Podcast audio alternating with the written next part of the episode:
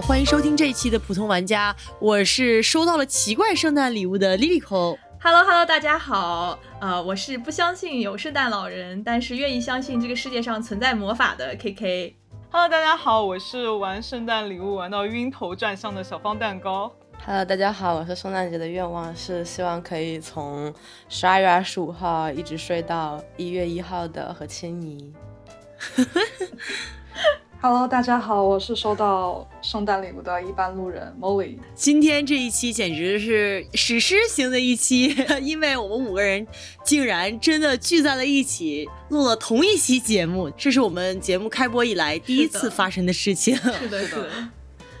那我们今天呢，其实是一个圣诞特别节目，在圣诞特辑中呢，我们会讨论自己收到的圣诞礼物，而圣诞礼物呢，正是来自于对方。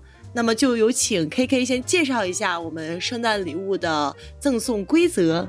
OK OK，好的。那我们其实这期圣诞节目想搞一个比较有节日氛围的这种小活动，所以我们几个主播之间就准备了一个这样的小游戏。那我们是先进行了一波抽签，那我们五个人会抽到其中一人了，然后我们会准备一份礼物送给他，同时我们也自己会收到来自其他人准备给我们的礼物。我们在今天这期节目之前都不知道给我们准备礼物的是谁。双盲游戏 是是一期双盲游戏，我们是有一些悬念的。我们会依次来介绍我们收到的圣诞礼物和实用的感想，啊之后我们会猜一下是谁给我们准备这些精彩的礼物，揭晓一下答案。所以可以请大家跟我们一起呃参与到这个其中，猜一猜，玩一下这个小游戏。嗯，也也算是一种海龟汤游戏了。很别致的一款海龟汤游戏。嗯，那么下面就有请我们第一个登场人物，他是谁呢？刚刚刚刚刚刚刚刚刚刚刚，居然是我！哈，大家好，就是我来给大家介绍一下我收到的圣诞礼物。其实收到之前，我收到的时候我就。心中浮现了 N 个念头，就是我把你们在座的所有人都怀疑了一遍。对，要的就是这种效果。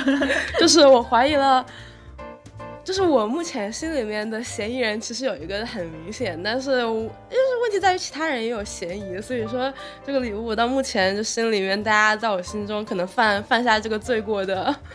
罪过的可能性应该都差不多吧。我们四个都是犯罪嫌疑人，对你们，你们四位都是犯罪嫌疑人，在我这边都有都有嫌疑的。我收到的礼物是 Psychopath 的新编版，然后就是心理测量者，它的中文翻译是这个，然后是一个还蛮老的动画吧。其实当时收到的时候，我有想过要不要说退还过去，因为这个其实我看过一点，但是仔细想想，哎，没看完，就没看完的话，那就不如看完了，这样也算是一个契机。就给大家，如果在座的可能没有看过，或者说是有一些听众朋友没有看过，可以简单介绍一下。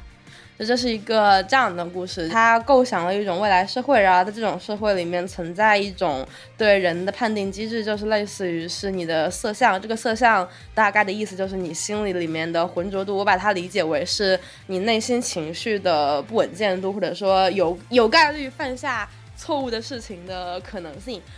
通过对你这个进行判断，或者说是进行。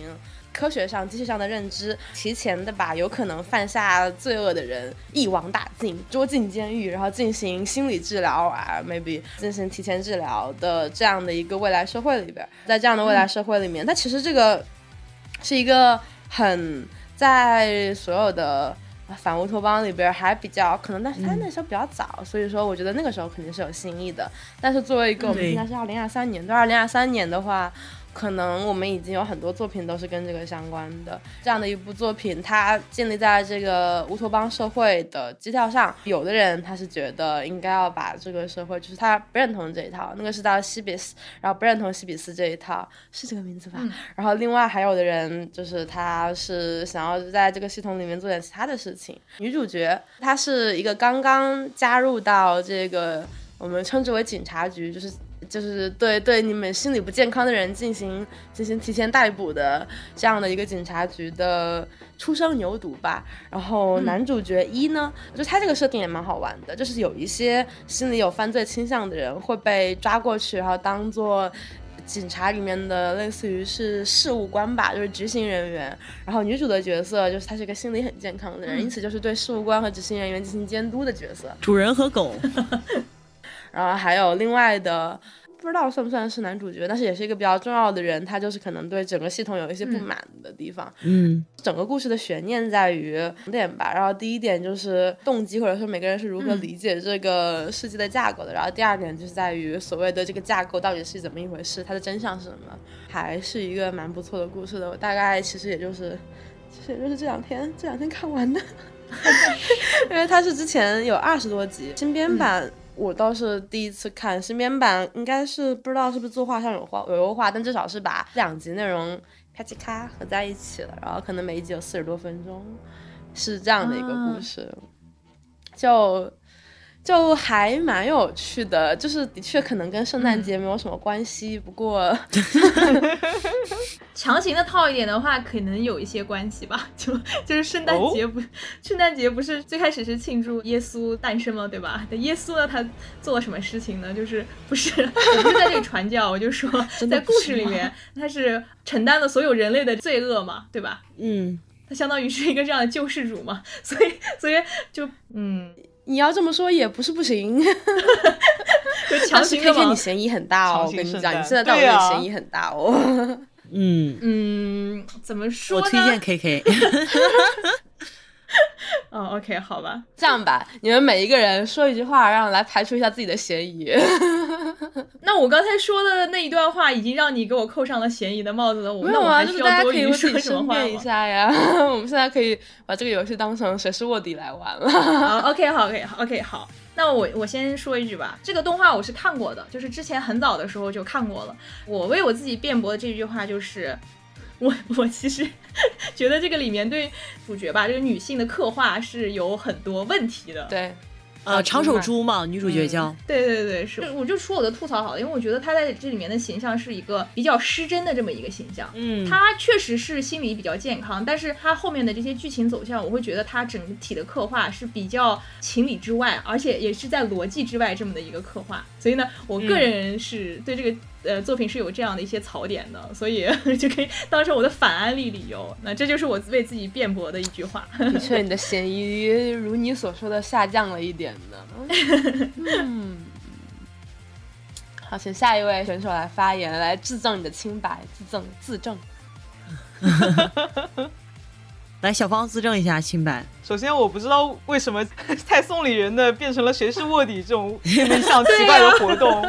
这明明是一件好事，对吗？对呀，不，可是我真的把你们所有人都怀疑了一遍，并为你们编造了很合理的理由。这送礼的人难道不应该骄傲吗？但是，呃，关于 Psycho Pass，我最近印象也是，首先就像刚刚 K K 说的，呃。首先，它应该是一个女主戏，但是呢，我最近在动漫番剧组也看到很多批判，就是后面对于呃男主还有一个男反派吧，他们的塑造就这个超过了女主。而且我我虽然这个当时是有看，但是印象不深。但是我印象很深的是，就是男主和男反派他俩的 CP 就是压倒性的 超过了 男主和女主的 CP，让人觉得有点无语。这个我非常不爽。这个并不是我送的礼物，嗯。小芳的嫌疑也下降了呀，怎么办？我也是很早就看过这部番，在我 童年时期吧，也不算童年，就少女时期。嗯，这部番其实给我带来的震撼还是蛮大的，因为在并没有太多接触过反乌托邦世界观的情况下，这部番其实是一个很好的入门嘛。这部番剧就很神奇啊！我记得我之前就是在上课学流行。文化这个专业的上课的时候，还有当代艺术史上课的时候，在提到反乌托邦作品的时候，意大利人是把这部作品跟《一九八四美丽新世界》并列放在一起说的。啊，就他在艺术上的成就还挺，呃，还挺高的。但是同样的，我我不喜欢这个作品的一个很大原因，是因为他把女主角长手珠塑造成了一个会让人厌烦的角色。虽然我并不厌烦他，但是你是能完全能感觉到这种厌女的。氛围出现在这这部番里的。而相反，第一男主角应该就是这个呃矫孽深野嘛，焦哥，焦哥却被塑造成了一个拥有深仇大恨、非常丰满、非常复杂，有很多个层面的一个男性角色。是嗯的，我看的时候，我以为是个大女主嗯，故事，结果没想到我们大女主其实只是个线索人物，嗯真正的丰满的人物都存在于男性角色上，是的，是的，无论是男性配角还是第一男主。是的，嗯我也觉得，完全完全能 get 到这一点我。我很有这个感触。你去理解女主的行为和你去理解男主的行为，去共情，这两者的成本完全是不一样的。是的，对完全理解。嗯，所以说这个不是我送的，嗯，你的嫌疑怎么上升了？那么有请最后一位嘉宾，Molly 有什么 要说的吗？呃，小何的心中自有一个自有一个嫌疑器，嫌疑嫌疑人的判断指数，你们谁的指数超过了超过了六十，就要把我扭送，就要把我扭送进去。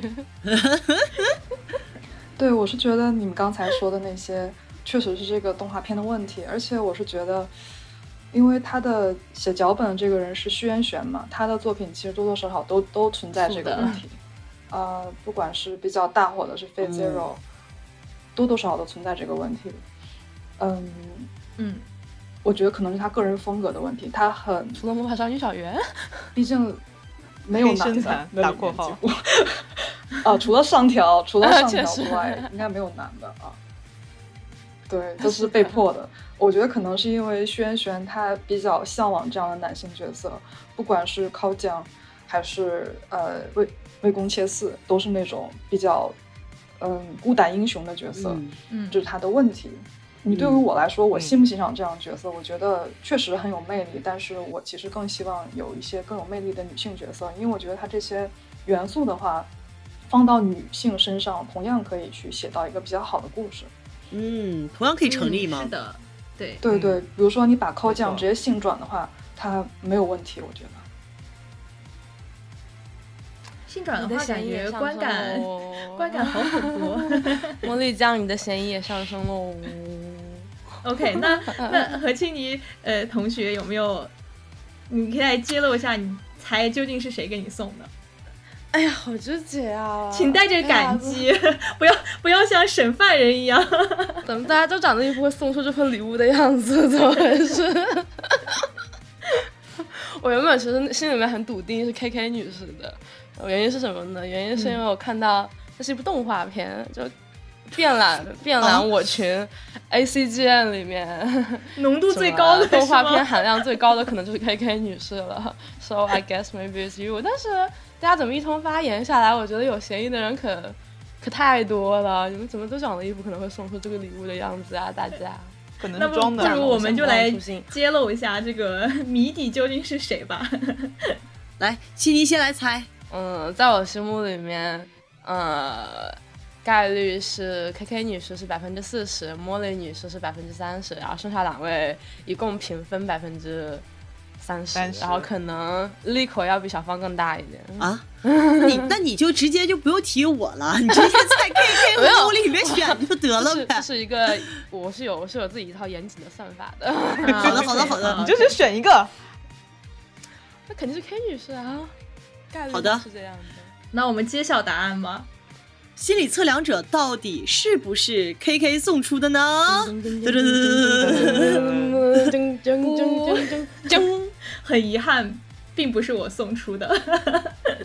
那么这一款动漫到底是谁送出的？不会是茉莉吧？是是哪位是好心人我送的？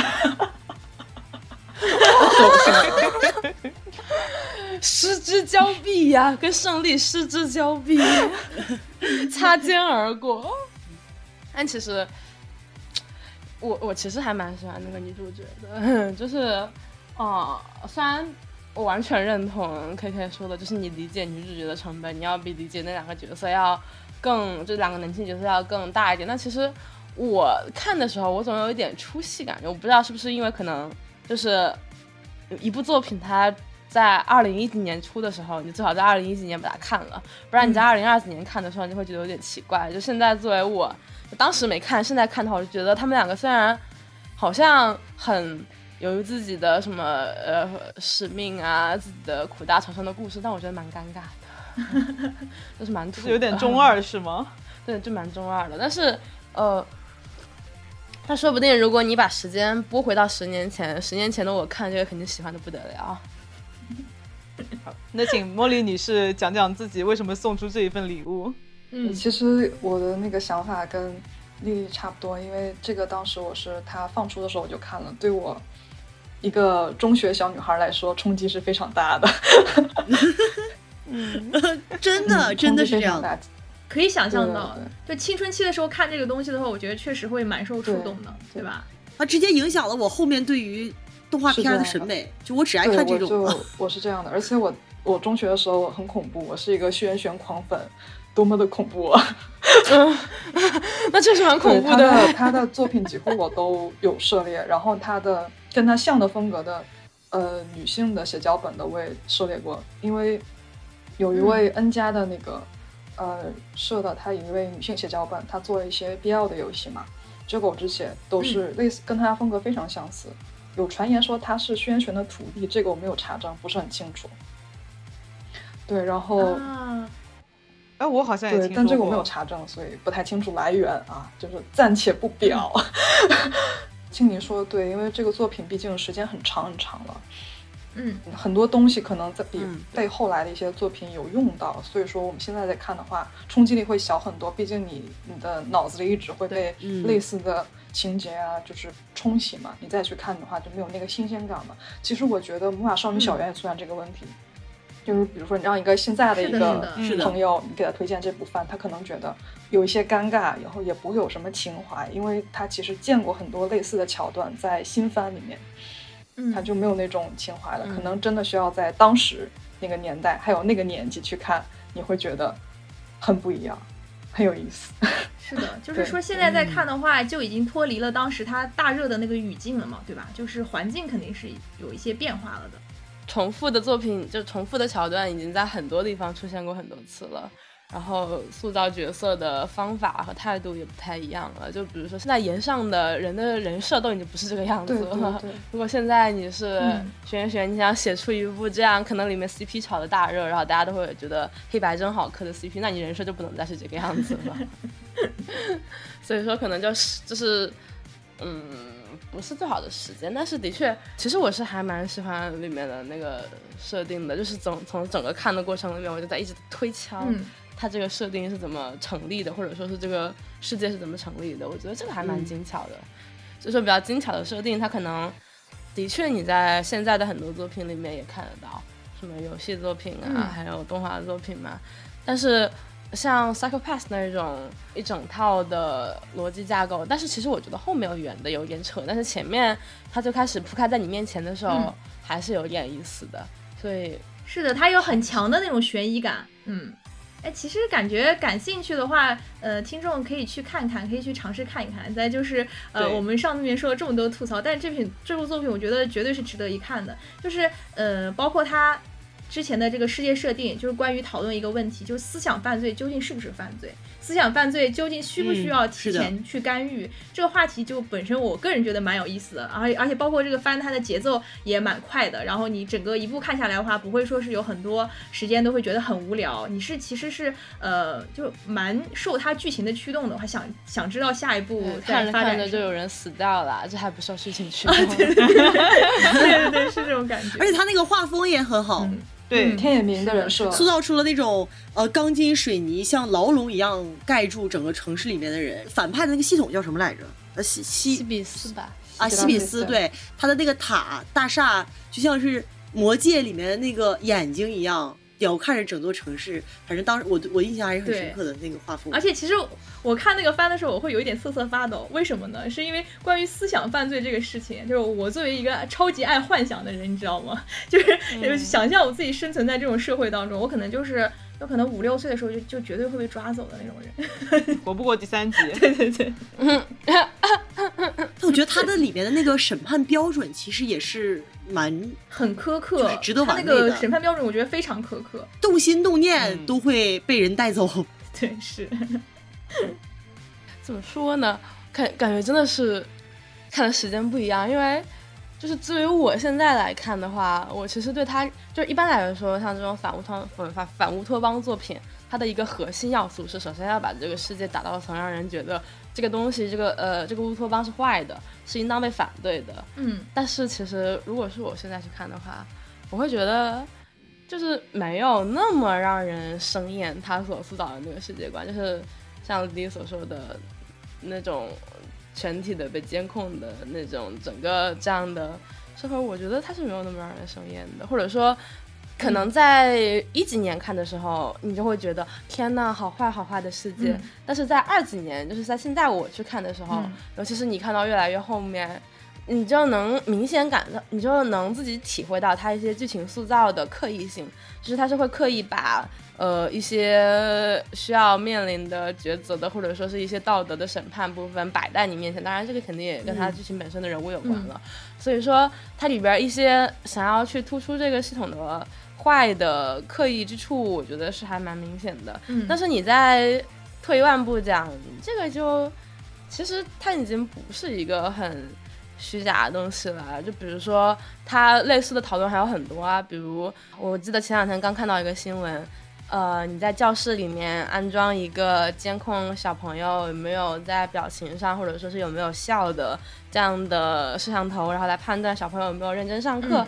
你好，你这个可能有点浅了。然后你如果再往另外发散一点，呃，如果我们怀疑一个动物它可能身上携带了某种细菌，那么它可能会导致类似于像呃 COVID-19 之类的传染性疾病，那么要不要把这种动物给灭绝，一网打尽？可是就是这样的事情，就是在目前的这个科学背景下见太多之后，你可能看到那个 ship system，你就会觉得。Maybe this is not，就是这可能没有那么没可能，但是只是在这具体的法理设定上的区别，就是疑罪从有还是疑罪从无，然后可能疑罪从有这是一个大部分国家都不会选择的系统，像我们国家也是疑罪从无嘛，所以说它可能就会带来一些具体操作上面的实践。就现在的我可能会，就是按照我现在的视角，我已经接受了这样的，或者说是已经大部分时候承认了，呃，技术的轨道是没有办法去阻碍的，那我我可能就更像。最后结局的是，这可能也是我不是很讨厌小猪，或者说我很喜欢它的原因。就我确实会觉得，呃，在具体的技术发展的过程中，怎么把它更好的融合进人们的生活，或者说怎么去呃理解它是个关键的问题，而不是像那么简单的就觉得，呃，他是一个坏乌托邦，它有那么塑造的很坏坏的，我们要反对他，我们要严严厉打击乌托邦，严厉反对一九八四。就我会没有我没有那样的感觉，就的确已经是。不是一样的眼光了，但是还是那句话，如果你就谁谁知道放到十年前，如果我看到这部动画片，我会怎样就在政治立场上进行大偏动呢？谁知道？嗯，像你刚才说的，我觉得它这个动画里面，比起对于独裁或者是严酷法律的恐怖政治，更多是科技。相比于这个来说，它更多是对科技的焦虑。对啊。然后可能那个时代的时候，因为互联网刚刚兴起，对对对，人类。第一次 体验了手机的便利，所以在那样的一个时代里，可能那种对科技的焦虑是更加占于上风的。就其实那个它整个那个系统就是 AI 嘛，其实就是一个呃严苛的 AI，它就像那个呃有一个电影啊《少数派报告》少数派报告啊，对，确实，哎呀，是不是一样？差点就说出口了，就是输给了两位。《少数派报告》跟这个。呃，Psycho Pass 的剧情可以说是不能说是一模一样，只能说是稍有不同。类似《盗梦空间》跟《红辣椒》吧。对对对对对，嗯。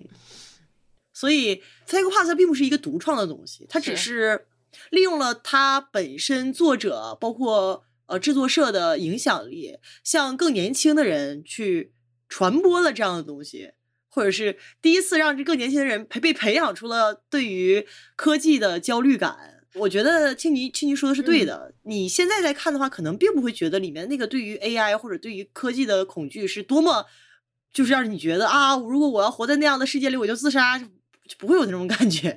该看的时候看，就如果说是特别古早的东西吧，再补的话，可能现在看上去也蛮有意思的。其实，确实，不觉得这样就就是这样，有点就是无法获得一种 shock，但是依然是一种有趣的思考的这种感觉，其实也蛮有意思的。我想起了之前就是玩那个红弦俱乐部的时候，它的设定其实应该没有人要玩吧。总而言之，就它的设定其实里面有个大 AI 嘛，然后那个大 AI 它就去询问了主角的几个问题，就是大概类似于一些政治意向测试嘛。比如说，我们应当阻止所有人有抑郁的倾向吗？还是我们可以让决定人的情绪，然后去调控你的情绪。比如说，当你很想抑郁，我想自杀，我想我想嘎掉自己，呃，那我们就使你的情绪的抑郁值淡一点，我们就使用一些类似于科技的方法，使你的状态被控制在一种可以工作的时候。然后他的问题就是，如果你可以用科技的手段阻止人抑郁，你要去阻止吗？如果我们回答的是否。那可能就跟的确跟所有人想的是一样的，就我们不应该用科技来参与到个人的情绪里面，然后要用科技的手段阻止人自杀吗？然后你可以回答否，就是自杀也是人的自由意志的表现，你可以选择自己被嘎掉自己。那后面的问题就是，你可以使用科技的手段阻止人去做强奸犯吗？你可以使用科技的手段阻止人去呃伤害他人或者抢劫他人吗？就如果你在这边回答的是是，就是你认为可以用科技手段。在他人想要当强奸犯的时候阻止他，在他人想要伤害他人的时候阻止他，但是你又认为不能用科技的手段使人不义，或者是使人不自杀，那 AI 就会判定你是一个虚伪的人。就是要么你就是这可这个其实我觉得逻辑是合理的，但是我觉得这里面我我我提出一个反对的观点，我认为这里面的逻辑是不太合理的，因为我觉得他是在不断的通过一系列的或大或小的那个滑坡谬误，然后再。呃，把你推向一个他最终有一定倾向性的答案，我个人是这样认为的。最开始的你问的是一些问题，就比如说是不是应该干预人的这个，比如说自杀倾向和抑郁，然后慢慢慢慢他来到了呃，是否应该干预一个潜在的这种强奸犯罪？那我认为自杀和强奸犯罪这两点之间的差别是非常大，我觉得我个人认为是不能进行这样延续性的这种，我个人是这样认为的。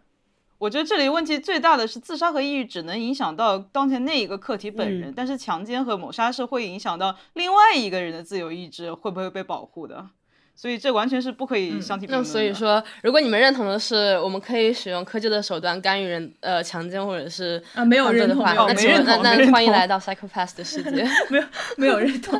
还有前面那个不就是那个美丽新世界吗？就是美丽新世界比这个更那个彻底一点，从最开始人类的出生。就让所有人都嗑药，然后开心。哎，那如果我们假想，真的有人能发明出一种既能保护个人隐私，同时又做到相对公平的一种所谓的科技手段，它能去干预人的犯罪，那么你们希望这种东西存在吗？哦不，我是就是我是在所有的问题中回答否的，就是我认为这个不存在划不滑坡。就是那如果你是一个，那如果你是一个被强奸的受害者，或者你的亲人爱人。受被杀人犯杀掉了，那么你会希望这样的科技存在吗？这个不，我觉得，嗯，这个就跟现在的社会是一模一样的呀。就是现在也存在有人被杀掉，现在有人也存在有人被强奸，现在有存在所有的受害者。当然，我没有认同上面的任何一种行为的意思，就是我只是认同，如果我们要判断科技可以多大的干预人的政治、人的社会、人的生活，那你就把这个界限，如果你认为它不应当干预。那么它就所有的地方都是不应当干预的，没有任何界限可以分明，或者说是没有它中间界限，它没有你想的那么呃可以很好的缝合在一起的，就现在也是存在的。我觉得科技是应该要更给人更多的选择，而不是它直接替你选择。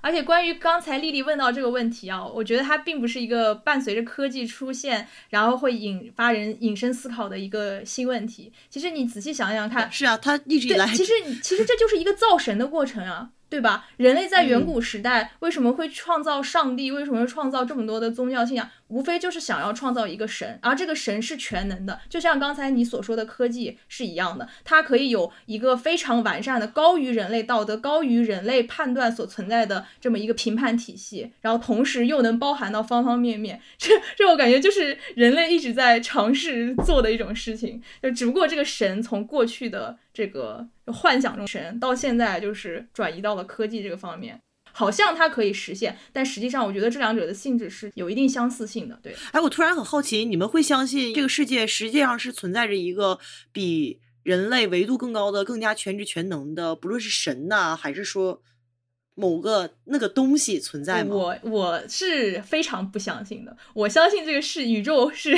没有规则而且混乱的，所以我。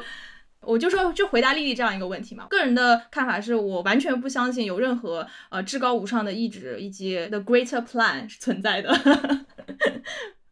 刚刚 K K 不是说我们在创造一个 icon 或者说创造一种伟大的全知的我智智慧的时候是在创神吗？那其实哦，我是不认同的。就是有可能真的很诚实正义。就比如说，我觉得与其说使社会变得更好的东西，它不是神，或者说不是全知全能的存在，它是规则，就是法律之类的规则，是游戏规则。嗯，所以说，就包括丽丽刚刚问的。存不存在一个呃，可能完全不同于我们的思考方式的真的生命体？我觉得不重要，就是它跟人类社会的规则是不重要的。如果想要人类社会规则玩得好，你在人类社会的范围里面讨论就行了。你使法律变得更看上去合适一点，然后按照程序办事，这就是把规则确定好了之后，它里面有很多松散的间隙是给。人类的性格，或者说是给人类的自由发展的，而这样一套规则，它能够让这个世界运行下去就可以了，不就不关心什么上帝，也不关心什么呃西比斯，只要有就是 只要有游戏规则，游戏就能玩下去；只要没有外挂，游戏就能玩下去。好的，在青泥与真相失之交臂之后，第二位登场的他是谁？那我们不如就传下去好了。刚才就是是 Molly 送出来的礼物，然后刚好由 Molly 来讲她收到的礼物啊。好的，好的。OK，好。呃，我收到的礼物呢是一部动画片，然后嗯，名字叫《花园墙外》，它是一部有点像《怪诞小镇》那种的动画片。其实我个人来说，我不太接触看这种动画片，因为我是萌二嘛，二次元不怎么看这种。不要妄自菲薄。对，我的口味就是那样的啦，比较的啊，就是那种浅薄啊，就是喜欢看美少女啊、帅哥这样的。所以当时看这部动画片的时候，呃，因为我没有太接触过，比较对我来说比较陌生。然后它的整个故事的话，其实是比较简洁的，也比较清晰明了。我感觉更像于童话，其实给小朋友看也可以，我觉得。呃，但是它内容呢是有一些。嗯，治愈吧，同时也是那个治愈，两个治愈加在一起的。然后它的故事主要是讲一对兄弟，然后他们在一个森林里迷路了。之后呢，嗯，他们遇到了各种各样的故事，各种各样的人，最后他们回到了家啊，大概是这样。所以我觉得它比较像童话嘛。但是他们遇到了不同的故事中，也有一些反转。比如说其中一个呃一个小节，就是说他们遇到了一个女生。这个女生跟她的姑妈住在一起。一开始我们遇到这个女生的时候，这一对兄弟希望在这个他们的这个房子里躲雨，因为外面当时应该是天气不太好，我印象中是。这个女生就很害怕，说你们要躲好，因为一会儿我姑妈要回来，她可能不希望你们在这儿。她姑妈出现的时候也是很恐怖的一个镜头，你知道那种背光啊，想怎么样的一顿打。对，然后之后她姑妈的台词也是很恐怖的。他说：“你有没有在说谎？我闻到了有陌生人的味道，你知道，营造一种气氛，就是这个姑妈是个老巫婆啊。”对，对对对啊！在发生了一些故事之后，我们才发现，哦，原来有问题的是这个年轻的女孩，她在。呃，经过一些刺激之后，她会变成一个吃人的恶魔。嗯，姑妈反而是能安抚她的一个人，手续善良的角色。对对对，也不能说手续善良，她应该比较混沌吧，因为她其实不希望她的这个侄女儿去医治，因为她怕她女她这个侄女儿如果治好了之后就会离开她。哦哦，这。就一点儿不手续善良，这对比较混混的一个啊，所以我觉得这种有一些这种小小的反转，而且它其实有一部分有一些故事我没有太看看明白，我表层的东西我能看能看明白，但是深层的一些啊，它有很多隐喻是吗？对对对，其实我是看不太明白的，所以我还特意去看了一下有的人的讲解，你知道吧？就是一些挖了一些细节，我就发现我看的好像跟它不是一部动画片。就是这些细节很，就是从我大脑皮层划过就出去了，就我没有没有抓到啊，这是一个很大的问题。我首先跟这位推荐我看这部动动画片的人道个歉，因为看起来我跟他这个相似度不是很高，没有，但是我觉得还是挺有意思的。很有意思的一部作品，而且它的音乐啊很好，很轻快，而且我不太清楚是不是这个是美国风味的一部动画片，它里面总有一些唱歌的歌曲部分，就角色可能有时候会唱唱歌，还挺有意思的啊。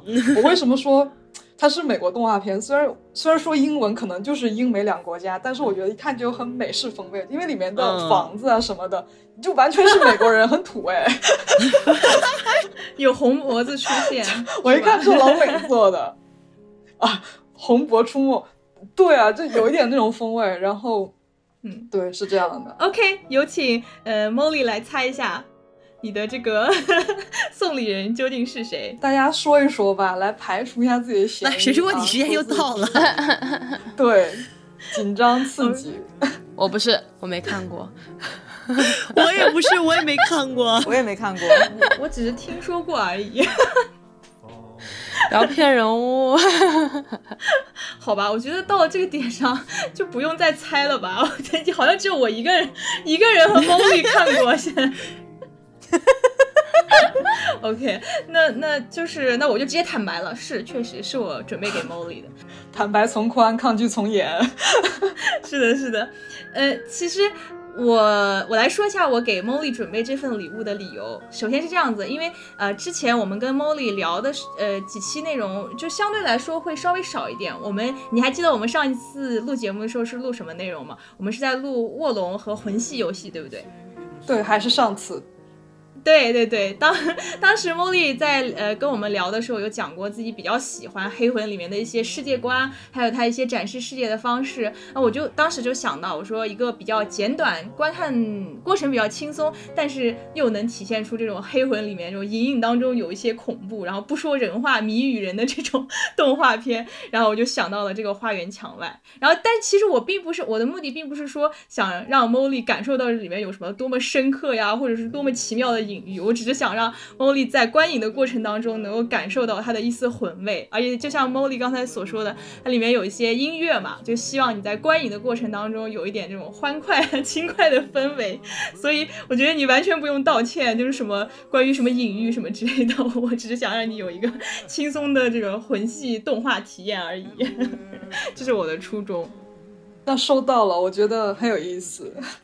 哎，这个那这个还蛮有圣诞氛围的耶。而且我被种草到了，因为说里面经常有人唱里面的小鸟好可爱是的，呀、是的，因为我觉得它里面就想象非常丰富嘛，然后里面有很多故事，呃，其实确实啊，像茉莉所说一样，是童话的一些呃结构和改编。因为我本人是特别特别喜欢呃各种各样的童话故事的，尤其是那种黑暗的童话。然后这个里面也捏塌了很多就是流行文化里面会有的元素，就比如说恐怖的稻草人，然后还有刚才这种姑妈和就是密林里面的这种小房子的这种恐怖，然 后我觉得是不是有一点。这种亚文化的圣诞氛围呢？美国流行文化圣诞氛围。对对对，是，嗯，所，以以上呢就是我的推荐理由，嗯，也特别推荐大家去听一下里面的歌曲，因为它每首歌曲的歌词都写的特别的风趣，唱歌也特别好听啊、里面有一段非常搞笑的，呃，就是内容就是是一个女生她开了动物学校，这些动物 会聚在一起唱一些非常就是奇妙的歌，就是有一点掉散的那种东西。啊，为什么被你一说，我觉得是很可爱的内容？我去看了一下这个画风啊，一点也不是那种温馨圣诞啊。但是有一些还挺可爱的，因为那个里面的两兄弟里的弟弟，他就是脑子有点抽 抽筋的那种，然后他平时会带着那个呃茶壶和青蛙，然后就是 对电波的那种东西。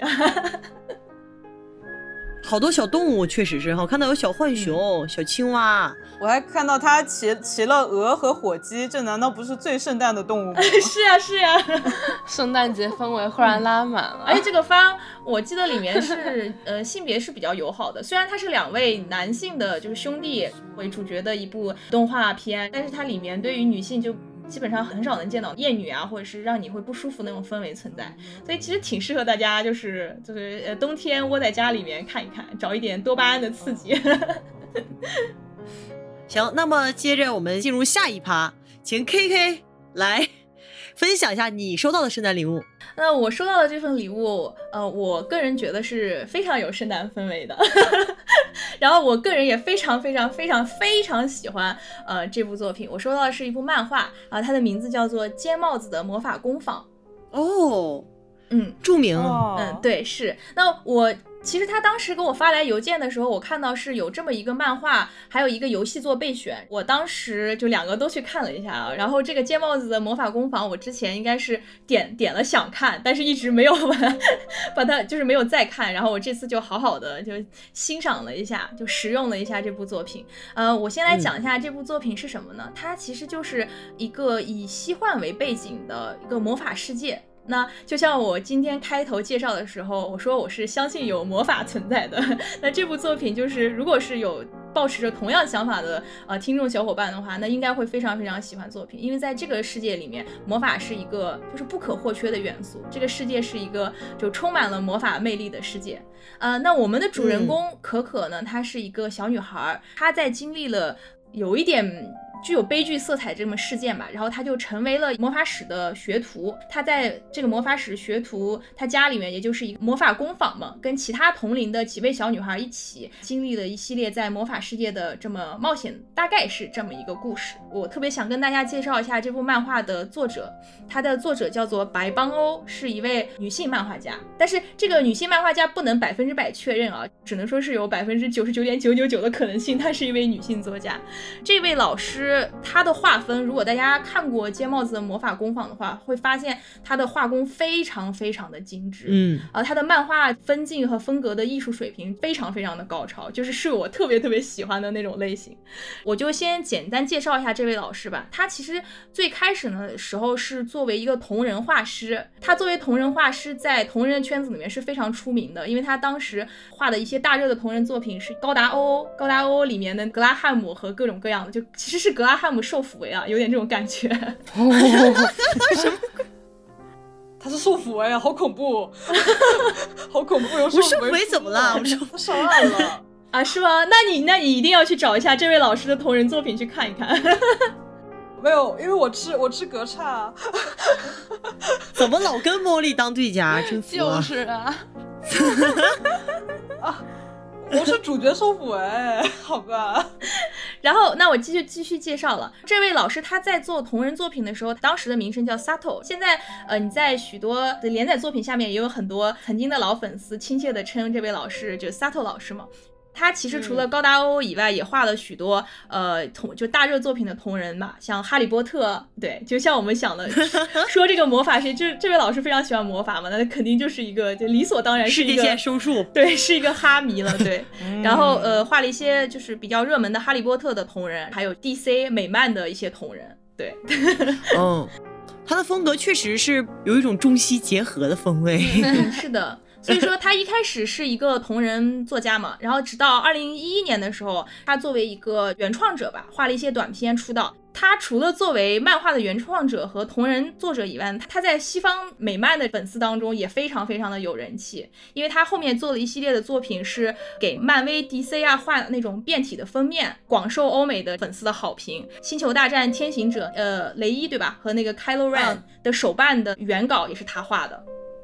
哦，嗯，所以他其实应该算是一个商业化非常成功的一个作者，对，他这简直是。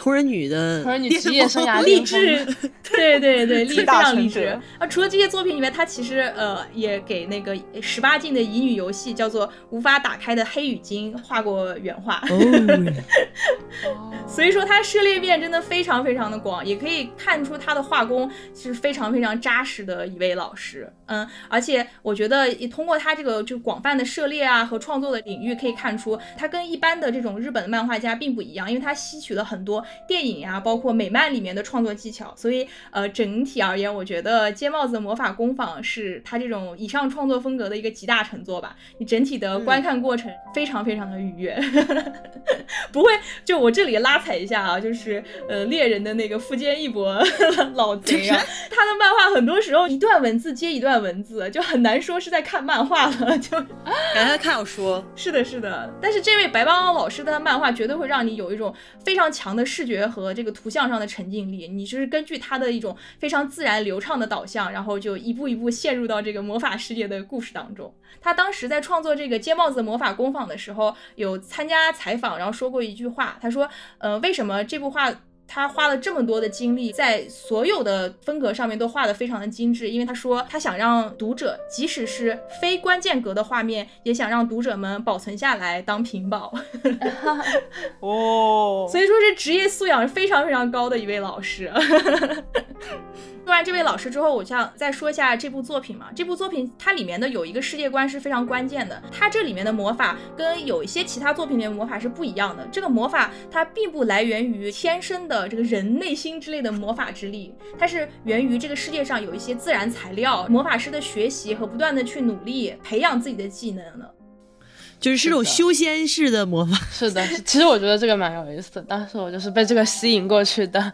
是，然后它这个魔法相当，其实，嗯，在某种程度上可以相当于是科学了，就有点像科学的那种感觉了。你要通过不断的学习和练习，付出你自己的辛勤的劳动，然后去掌握的一门技能啊，并不是就是我我有一天觉醒了，我就掉到什么洞穴里面，或者是被蛇咬了一口，然后我就觉醒了，这种王之力啊、魔法之力的那种感觉。我觉得这个设定是非常非常吸引人的。我觉得是一个非常现实的世界观设定。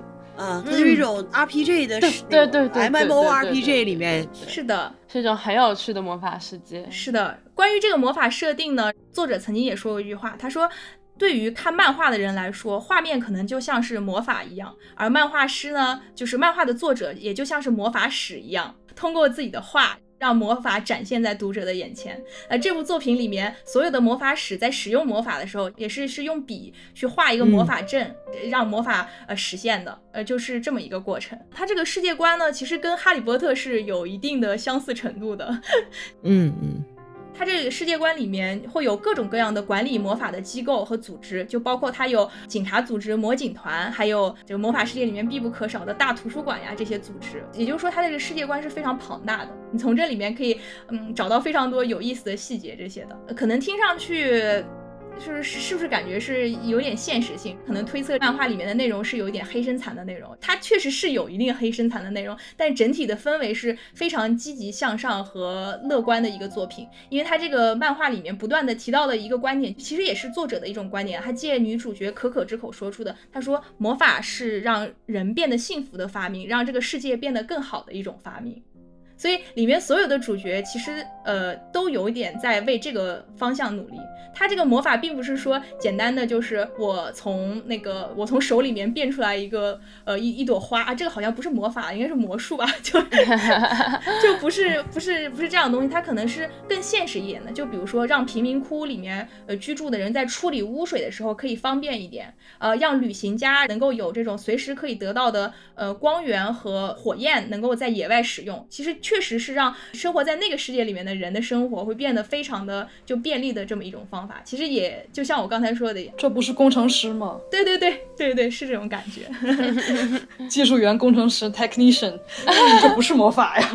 是是是，就有点这种发明家和这种就是工工学者的这种感觉了。具体的剧情，我觉得我就不要剧透了吧。我强烈推荐大家可以去看一下。然后现在正版的话是可以在 B 站上面看到，然后你也可以去买它的单行。本，因为呃之前所说这部作品的人气非常的高，所以它到现在为止出了很多中译版也有，英译版也有，大家可以根据自己的选择呃阅读。呃，跟哈利波特比较一下的话，就哈利波特我们在看的时候，因为它之前是青少年小说嘛，然后你在阅读的时候，虽然会发生一系列恐怖的事情和令人担心的事情，但是你心里面是一直有安全感的，因为来源于你相信这些主角他到最后总能化险为夷，是吧？呃，能获得帮助和善良呃的的结局，对。但是在看这部作品的时候，我觉得体验刚好是反过来的，就是画面上面是非常美好、善良、光明的，但是总是隐隐当中有一些残酷和让你焦虑的东西存在，揪心的体验然后存在在其中。整个观看的体验、感情体验是非常丰富的，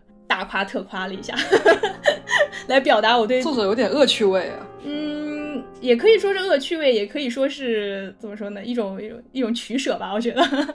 反正我个人是非常非常喜欢这部作品。倒也没有，我是觉得他他可能是比较喜欢用这种方法去描述吧，因为你不能都是轻松美好的。不要总是不要总是用老师的观点去看待世界上所有的作品啊！不是那种作品，不是所有的脚本编辑都是玄玄的。嗯。所以我就特别特别感谢啊，然后给我准备这份礼物的小伙伴。然后它里面有很多宗教信仰和童话的元素，也是我大爱大爱的元素。那么你有猜到是谁吗？我是有一个比较完整的这个推理过程的，是这样子的：基于我收到这份礼物的邮件里面的具体的文字措辞，然后具体的线索有两个。第一个呢是一个不太会出现在我们日常生活当中的语气用词，就是“嘻嘻”二字，就是我。然后呢，我就看，然后呢，我就在我们跟我们所有人的聊天记录当中去搜了“西西”二字，然后我发现我跟小芳的聊天记录里面。从来没有出现过西西，出现西西的时候，只是我个人在西西，就是小芳从来没有西西过，单方面西西。对对对，我还以为他要说，我去搜了我和小芳聊天记录，发现小芳竟然用过西西这个语气词，结果没想到是他从来都没有用过中文，所以我就用排除法把小芳排除掉了。然后第二个线索是在这个邮件里面出现了一个词“土下座”，那土下座这个这个非常二次元化的这个这个这个这个词，对吧？我觉得啊，这个就小芳和青妮都有可能了，但是因为刚才西西的缘故，我已经把小芳排除掉了，所以所以我。我发现，在我的聊天记录里面说这个西西的人，居然是 K K 女士。对，因为我真的特别喜欢用西西，所以我才能发现别人都不爱用西西。所以说，大家听完了我这个推理过程之后，我决定，然后我我我就决定应该是青泥送给我的，对吗？不对啊。西西不对了，我就知道，虽然我也看过，但是西西不是 OK，大失败了，大失败了。呃，这我也看过，但也不是我。证明我的这个推理能力还需要进一步。那个，那就是小芳了，是不是小芳？是我，我我因为我想着这个邮件可能会被看到，所以我在语气上伪装了一下。我天啊！你们、你们、你们在这玩侦探侦探游戏，所以我就完全掉入了你的陷阱，是吗？所以小方小方天克我了，有点。不是故意的，不是故意的。嗯。But anyway，反正我呃小我谢谢小方蛋糕女士，这个礼物我真的非常非常的受用，非常喜欢。嗯。哦，你喜欢真的是太好了，就因为。我为什么推荐这一本漫画？其实当时我是选了两个礼物，因为怕有一个你已经看过或者玩过了嘛。另外一个是 The Room 那个解谜游戏系列。那我觉得这两个我的推荐度都很高，因为这一部漫画《尖帽子魔法工坊》，它是应该是我这两年看下来最喜欢的一套漫画。就不仅它的画工。非常的精美，然后呢，它的故事也是我比较喜欢的那种，呃，比较传统王道的西幻故事，而不是像日本这几年搞的 厕纸异世界啊，厕纸这里进行无数的拉踩，对。然后就像刚刚 K K 说的，它的这个背景是其实是奇幻之中又带点现实的，而且标题里面尖帽子其实是代表魔法师里面的一个流派，嗯，然后它的另外一个流派就剧透警告是叫宽帽子。他们在剧情里是反派，但他们其实是支持让魔把让所有人都使用魔法，而尖帽子反而是说为了不让那个可能会造成危害的人使用魔法，而把使用魔法限制在一部分人的手中。所以这个尖帽子和宽帽子他们之间的斗争，我觉得也是非常有趣的一部分。是的，是的，是的。X 教授和万磁王，确实。对，就是非常有魅力的一部作品。难道不是邓布利多和伏地魔吗？也也可以这么说吧。里面有一段关于性骚扰的呃一段剧情，我觉得处理的特别特别的棒。这个剧情呢，大概在里面就是说，有一种很坏的一种男性魔法师吧，他发明了一种魔法道具叫透视眼镜，其实就性骚扰了，对吧？他发明这种东西之后，被他们当时的一个警察组织叫做魔警团发现了。发现这件事情的是一个女警察，女魔法使。她当时去审判这个人的时候，说了几段话，我觉得特别特别的好，我想跟大家分享一下。呃，当时这位发明透视是眼镜的性犯罪者吧，他为自己的辩驳是这样说：他说啊，不是吧，这这。开个玩笑而已，这既不是禁忌魔法，也没有杀伤力，你的惩罚没有必要这么严厉吧？这时候，这个女警察她说了一句话，她说：“你在说什么啊？偷窥是非常严重且恶劣的性暴力。”这个男生又说：“他说啊，那其他坏事不是比这个要严重多了吗？”被看几眼又不会少块肉，把事情闹大的人才不正常吧？这时候女警察她说。这是一个非常严重的罪犯，因为作为人该有的尊严，本该可以拥有的无忧无虑的日常，就被你这样的人毁掉了。不愧是女作者，精准不愧是女作者。OK，我补充完了，请小芳开始吧。好，我收到的这份圣诞礼物，就像我开头说的一样，让我玩的有点晕头转向。而且现在最过分的是，我脑海中提前排除的两个人，他们已经出来了，所以我怀疑的人，which is 莉莉子和青柠这两个人，现在还是一个引狼的状态。所以在我讲述的过程中，请听众们和我一起猜一猜，到底是谁给我送了这一份，嗯，是谁呢？这份礼物。OK，好，这是一个游戏，它叫呃 Immortality，有传世不朽。然后呢，它的游戏的形式呢是，哎，有人开始有反应了。它的游戏的形式是全真人拍摄的电影片段组成的。然后呢，但它并不是说一下子就把所有片段都展示在你面前，而是一种蛛网般的结构。它一开始就给你一个片段，然后你可以在里面点选你有兴趣的角色或者物品，然后它就会把你传送到跟这个角色或者物品有关的另一个片段里面，然后这样一步一步慢慢来，然后在你看完了所有的剧情以后，才能把它的那个本体全部解锁了。哦，对，然后这个他的游戏是关关于一名女演员叫 Marisa Marcel，呃，她呢据说出演了三部从未上映过的电影，然后就失踪了。然后游戏说是她的粉丝们发现了这些片段，并把它做成了一个游戏。呃这个时候我就在想，它是真实存在的吗？然后我特地没有去查这件事情，然后在我游戏玩到了一定阶段，我才去。包括查了他的攻略，还有他背后的故事，就呃剧透警告，他并不是一个真实存在的人，他这游戏给我们弄了一个障眼法吧。而且我觉得他拍的蛮真的，因为他这三部电影里面有两部是设定在一九六八年和一九七零年拍的，然后他放出来的片段就是让你感觉确实是那个年代拍的那个年代的人，我觉得很强的这种真实感嘛，对吧？没错，嗯而且他给出的片段里，除了电影的片段本身之外，还会有一些，比如说他们进行剧本围读会啊，或者说他们在呃呃他们在演戏之外的开一些 party 啊之类的，，嗯，对对花絮，还有包括他那个有部电影的呃做这个电影的纪录片。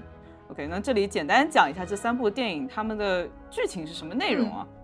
啊，最早的一部叫《Ambrosio》，它是一九六八年拍的。它的它其实是改编自一个一七九六年的哥特式小说，叫《The Monk》，就是僧人。嗯他是讲了一个僧人，这个 Ambrosio 这个男的，他在修道院里面，所谓啊被被一个女性诱惑，然后呢 犯下了很多罪行，最后把灵魂卖给魔鬼的故事。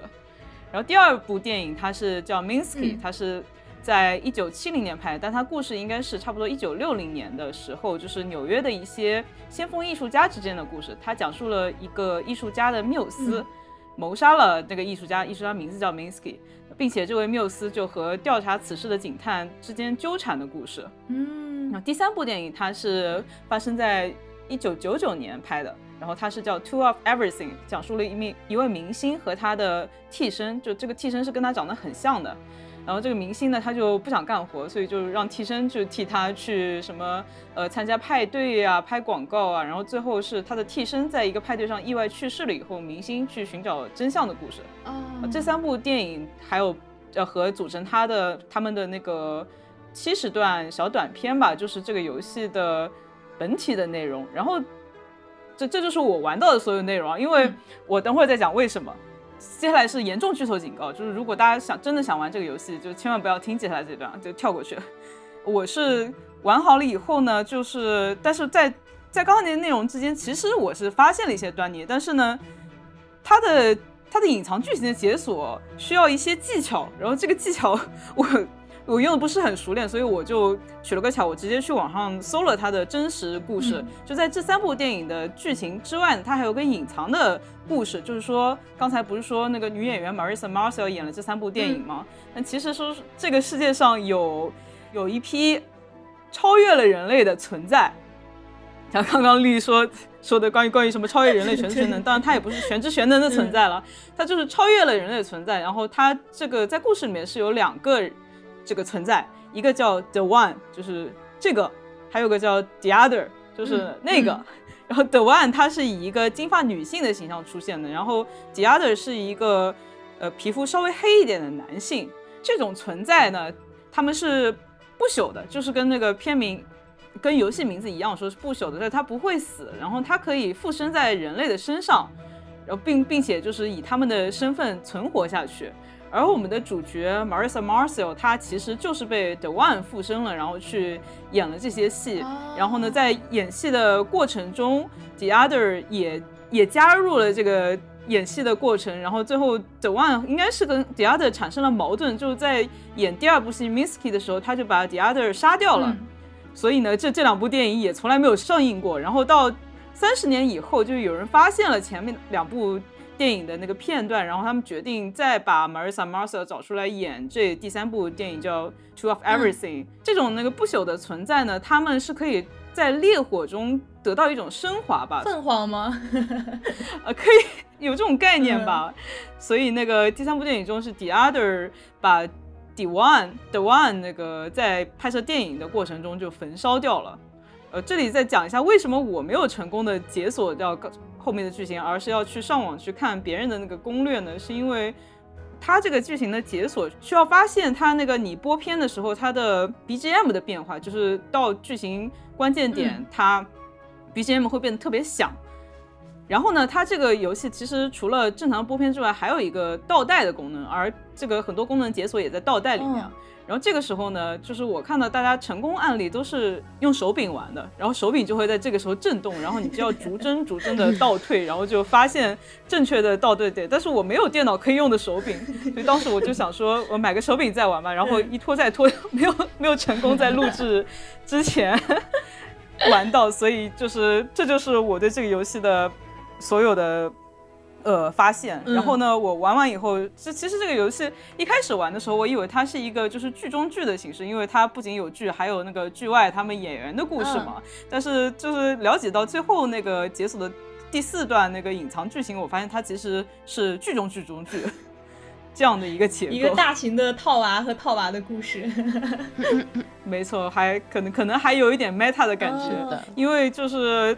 他他的意思其实是说，在你观察完这一整段旅程之后，其实九万他也可以附身在你的身上。哦，原来如此。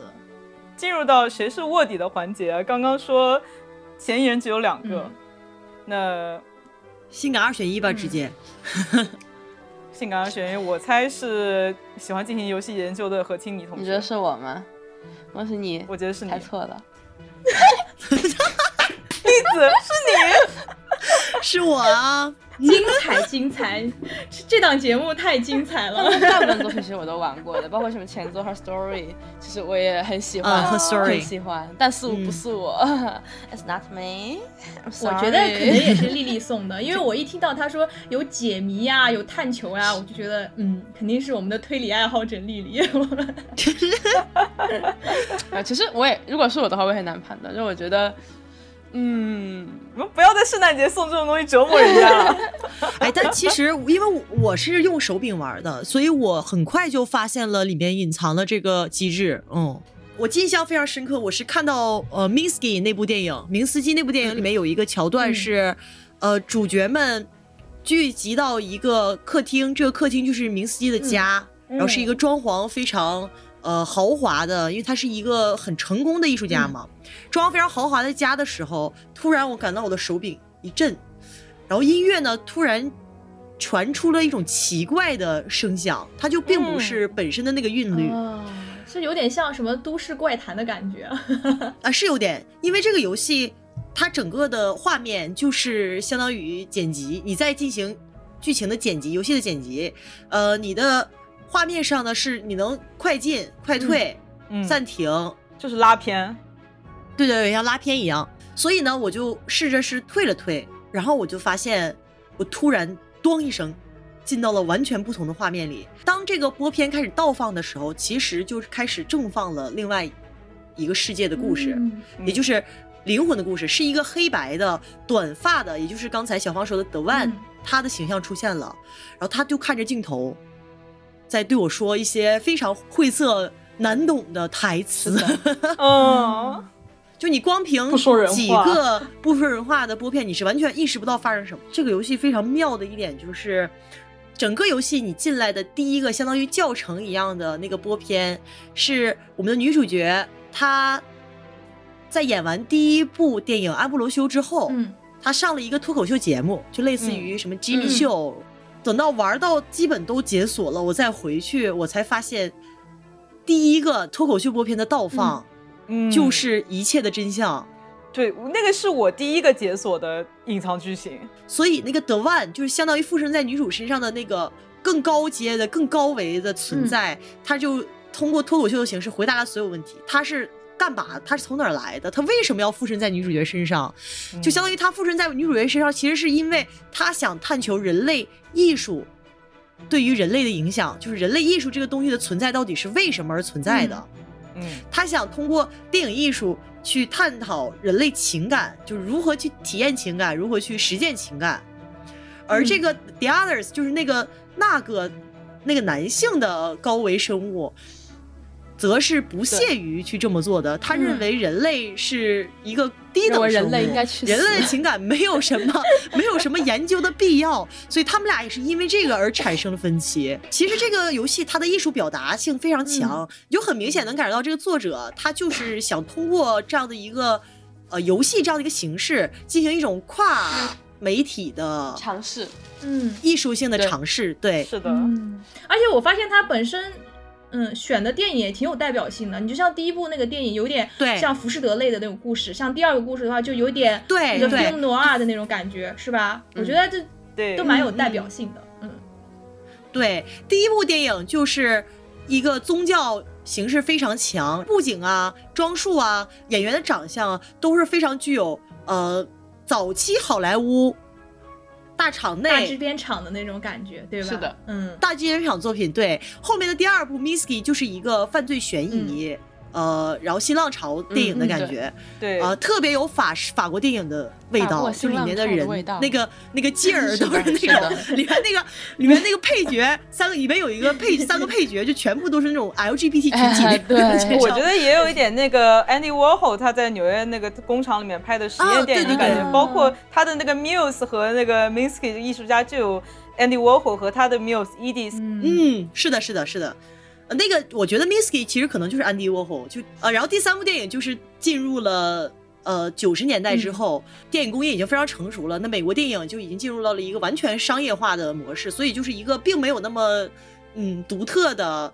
一个低配库布里克大开眼界的那种 感觉的一部悬疑电影吧，犯罪电影也是悬疑悬疑犯罪电影。里面还有一个我很喜欢的情节，反正大家都剧透到这个程度了，就无所谓了。嗯在第一部电影的剧本唯独会 羞羞涩的女主角，她的第一部作品嘛，所以呢，当时选中她的那个导演是一个非常典型的，呃，白人男导演，就是有点胖白男。啊，然后有点秃顶，然后在业界非常的受人尊敬这样的一个形象。在那个剧本唯独会的时候，呃，除了女主角之外，整个安布罗修还有另外一位女性配角，还有就是这个男主角，呃饰演那个僧人的男主角，他们几个人在一起剧本围读的时候，就不停的在，就正好读到情色戏的那一部分，嗯。你就会强烈的感受到一种不适感。嗯。嗯，这时候我就听到了，哎，手柄震了，我在倒带，突然就所有人都是全裸的状态，坐在这个会议室前，然后德哇万开始跟这个男主角在桌子上面做爱，就吓了我一大跳。没有人想看戴夫的裸体了。这算 jump scare 吗是是？有点吓人，但是嗯从 The The One 的那个设定上来说，有一点可以理解，因为他毕竟是想体验人类情感啊、嗯是的这件事情，对吧？哎，这个电影绝对是我今年玩过的最独特、最有这是游戏想法啊！对这个，对不起，这个游戏绝对是我今年玩过最独特、最有艺术想法的这个游戏了。嗯嗯，我觉得它也可以是一个以游戏为载体的电影，是的，其实我是认同小芳的判断。嗯而且这个游戏它这么小众吧，所谓的，但是竟然是二零二二年 TGA 游戏大奖的最佳叙事，呃，获得了提名，最佳叙事、最佳游戏指导和最佳表演的三项提名。好，那我们知道最后一位选手 OK，哎，我准备一下这个对，何清妮，这个终于是我 送的啦，大家都怀疑过我，何清妮真的有我送的东西 那天丽丽跟我们说，呃，收到什么礼物，其实我就直接就猜是何清妮，我觉得这个书肯定是她送的。我也是一下就猜出来何清妮，就只有何清妮。明显是我送的呀，对啊，突然在不合时宜的地方加入一些学术，不我没有，这都是很可爱的。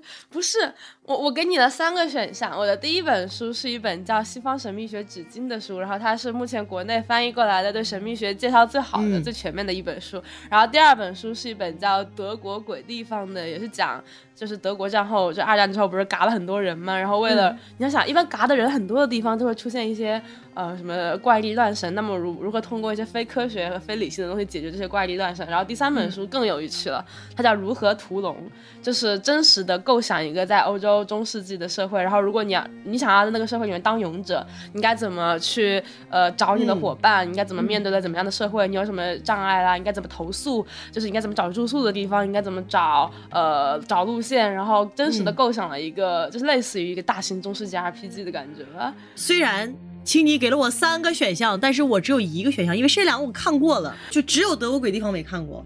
那个屠龙，那个中世纪屠龙，那个它是有出了一系列嘛？对对对啊，那个书它其实就是借如何成为勇者的方法论去，其实讲一些中世纪冷知识，其实是挺有趣的。好，那我们就来聊这本书啊。在欧洲鬼地方这本书里呢，布莱克他透过很多的呃实际的那个年代发生的案例，去试图阐明一个现象，就是在二战期间还处于整个社会都相信种族灭绝思想的这样的一个状态，他如何在战后的短短几年内就转变为对于战争这件事沉默不语。不予追究，并且选择尽可能去漠视的，通过这种方式来压抑这段历史的记忆，这样的一个状况。嗯而同时呢，他们又相信。呃，很多神秘的异教派学说信仰，因为本身战前的时候，呃，或者战中的时候，他们是一个基督教社会嘛，就但是因为这场战争，他们突然都变成了异教的拥趸，相信很多的呃末日学说啊，就觉得就今天也要世界末日，明天也要世界末日了，呃，而并且是真心实感的为了这个世界末日在做准备的这样一个状态。嗯就他基本是以两条呃叙事路径展示的这些事儿。第一条就是，当这些人他们在饱受个人生活处境上的困扰的时候，他们为了寻求精神上的喘息，希望能通过各种灵性而被治愈的一种想法。嗯他们希望得到救赎，这也是来源于在书中提到的一个叫集体罪恶感的东西。就无论你在这场战争中你是参战的人，还是你是在后方的人，因为这个德国裔的原因所导致的，呃，要承担战争罪责，最后没有办法，大家就产生了这种集体罪恶感的一一个情况。这是第一条叙事路径。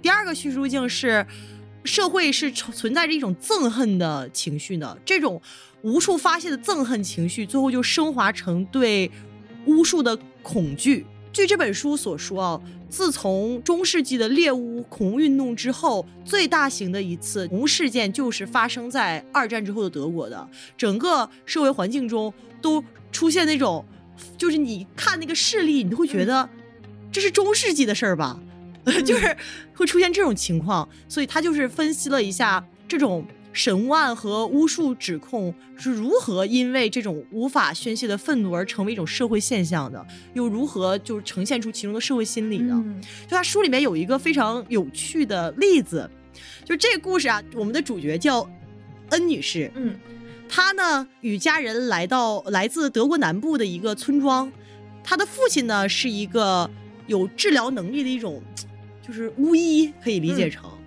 啊，然后呢，当地的人生病呢，都会向这个巫医，就是他女主角的我们主角的父亲去求助嘛。但是这个恩太太呢，的同村的人都是对这种巫医的能力是又爱又恨的，因为一方面呢，巫医能治疗他们的疾病，但同一方面他们又恐惧这个巫医，因为一个如果一个人能够施展魔法驱走病魔，那同时也代表他们能带来病魔。对，当这个恩太太的父亲就后来就去世了嘛，就饱受折磨而死掉了。当时就是被他拯救过的左邻右舍都觉得他是因为跟恶魔签订了契约，所以就是这是他的报偿，这样，所以就才惨死的。后来呢，恩太太。就被迫成为了这种左邻右舍冷眼相对的一个受害者吧，就是这种情绪就从他父亲就转移到了恩太太身上。但是呢，恩太太真正的麻烦呢是从 C 先生来到村子后才开始。这个 C 先生啊，自称自己医术高超，老西医，就 是就是确实老西医啊。就比如说通过什么面包屑什么飘在水上的动向来察觉你的。你的这个病是病在哪儿？等等，然后他还有说自己有通灵术，他说自己能控制磁力。他跟恩太太就相当于是一方面是呃竞争对手吧，一方面是这个 C 先生就是混蛋，然后他就开始四处散播这个恩太太谣言。他就说过窗户看到恩太太看那个充满了咒语的啊就书。就说恩太太是一个撒旦的仆人呐，就是很经典的那一套神巫的那个。是的，开始批判了。不巧呢，我们这个村里啊，就有俩村民，就是突然就暴毙了，就是猝死了。村里对于恩太太谣言就就是甚嚣尘呃尘上了，就大家就觉得哎，肯定这个恩太太就是个女巫啥啥的。然后 C 先生就更进一步，就跟全村的人说说，如果你们按照我的指示做，那这个恩太太就。他们就动不了你，我在这个力量上就是比他强啊，等等等等。后来，故事的转折来了，恩太太别无他法，把 C 先生告上了法庭。法官判定 C 先生恶意诽谤，但只是判处轻刑。后来呢？关于恩太太的谣言虽然还在坊间流传，但是已经不像之前那么严重了，就是可能只是一些小小的谣言。那我们感谢现代社会的法律和制度下。是的。对，你刚听这个故事的时候，你就会在想，哎，这这简直就是那种近代欧洲或者中世纪欧洲的那种典型的神巫的故事，就最后。话锋一转，孙太太将 C 先生告上了 法庭，就是就可可想而知，这是多么割裂的一个存在，在这个战后德国的社会。这本书就通过这样的例子去分析，那个时候德国人到底是发生了什么事。我感觉我推荐这本书，就我觉得他读的还蛮有意思的，就是你要设想一种。呃，这样的状况就是在一些比较极端的社会条件和社会环境下，我们打了一场世界大战，我们是过错方，我们是，呃，当然，其实这边我们要抛开任何的历史虚无主义，我们只谈在历史上那个时代的人会怎样去思考他们，就是我们该如何去尝试慰藉自己整个心里面的过错，或者说是就面对这样的历史现实呢？那其实对于个体的人来说，他可能就会寻求一些怪力乱神，就可以，嗯，就是他们整个解释的。呃，框架和理解世界的框架是很复杂的，就我觉得还蛮有趣的一个故事，但是它读上去比较轻松好玩，寻求一种就是不在此处的这种感觉，对吗？对，我觉得因为是旧的信仰崩塌了，所以要找一些新的信仰。其实跟咱们现代社会，大家就是现在会呃追求一些什么塔罗呀、灵修啊、星象，有一点点相似性。哎，包括这个，其实呃，这本书《欧洲鬼地方》这本书，因为它是一个女性的学者写的嘛，所以它里面有很多视角是就是关注到德国女性的，我觉得还是挺好的。就他在呃去哀叹那个，也不是哀叹吧，就他在叙述和阐释那一段时间的民众的时候，不光是呃聚焦在。那些下了战场，因为 PTSD 啊，或者是身体上的残缺而变得暴躁的，或者是变得抑郁的那些男性，就是退伍士兵，和他同时也聚焦在那个时候的女性，就是那个时候的女性，她们可能往往是带着自己的年幼的孩子，同时又呃食不果腹，还要照顾就是战场上下来的所这种呃承受着巨巨大罪恶感，又不知道自己为何而战的这样的。残疾的男性亲人就以这样的一个状态生存在世界上，而且因为战败嘛，有很多的女性其实是是被就是，呃，军人强奸或者是性暴力，嗯就是有这样的遭遇，就他们是如何在这个社会上挣扎的。其实这个视角也是一直以来就应该是被重点去去被提及的。但是其实，在很多的书里面，包括我之前看的一些关于日本战败后的一些现状啊、问题的分析的书里面，都很少就是提到。主要都是聚焦在那群、呃战败的军人身上，男性上，嗯。的。而感谢奇尼送我这个礼物，让我的圣诞有了一点学术性的东西，让我就是受学到了很多知识而且识还可以，而且里面的故事都很有趣，我觉得。啊！真的，就包括什么末日的时候，这群人就是怎么因为相信末日做出了对怎么离对对，谱的事情、我觉得还啊。蛮有趣的。好的，那我们今天分享礼物的环节就到这里。呃，节目接近尾声了，我们的 K K Karen 呢，其实写了一首诗，想分享给我们和各位听友。我们也之前还没有听过啊。我都不知道这回事儿。呃，这首诗我念之前，我先跟大家简简单介绍一下。我就想，呃，因为是圣诞特辑嘛，然后想呃给我我亲爱的同事们，女性共产主义播客的同事们，准备一点圣诞的呃小祝福，然后同时也想送给我们可爱的听众们，从我们今年五月份上线，一直支持我们到现在，然后支持了我们做了这么多的内容，听了我们说了这么多想说的话，然后想就是小小的心意送给大家吧。嗯，我写了一首诗啊、这首诗最开始是拿英文写的，然后呃大呃是英文的话，它每一句的开头刚好是我们播客 Common Player 的单词，就是拼在一起的话是是我们的这个英文名，所以就玩了一点小小的文字游戏。OK，我开始了。Come, my sisters in chains. On this day, we must never part ways. May our future be bright and free. May our houses full of friends longing to stay. On this day, we solemnly swear never to be enslaved by fathers of the old world. Perhaps they can still rumble and roar, let loose by dying kings for war.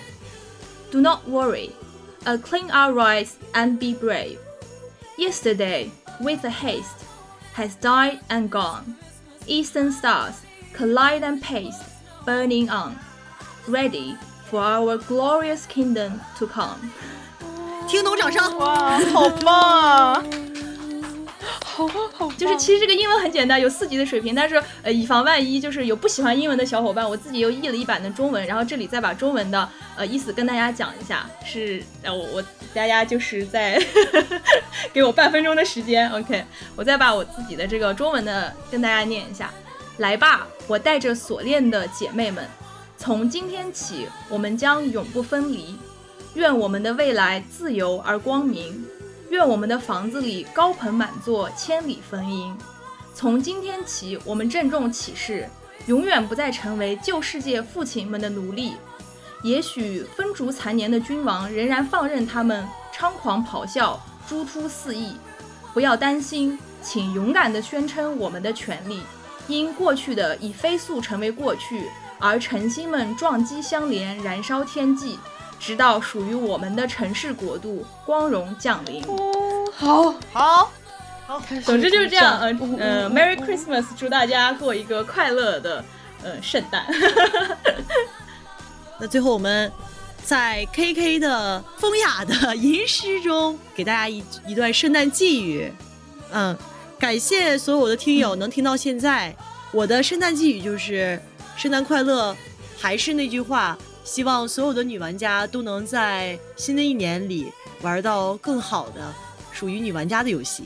我给大家的圣诞寄语是，希望大家自由的、快乐的，可以在圣诞节度过一个温暖的夜晚，玩到自己喜欢的作品，并且睡一个好觉。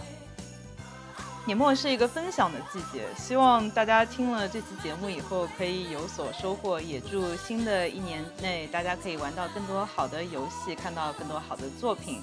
Merry Christmas and Happy New Year！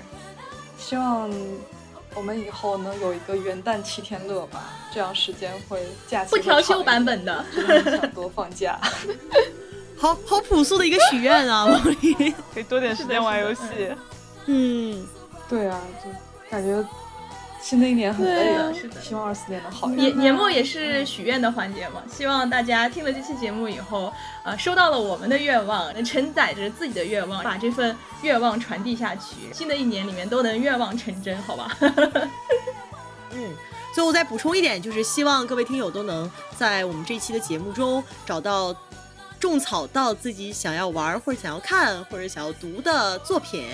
那么，Merry Christmas，我们下期再见。如果你呃有什么想对我们说的，请在评论区给我们留言。如果你喜欢我们的节目，请点赞、转发、分享，你的支持对我们来说很重要。谢谢，拜拜，感谢收听，欢欢迎来评论区找我们玩，拜拜，我们下期再见，下期再见，大家圣诞快乐，拜拜。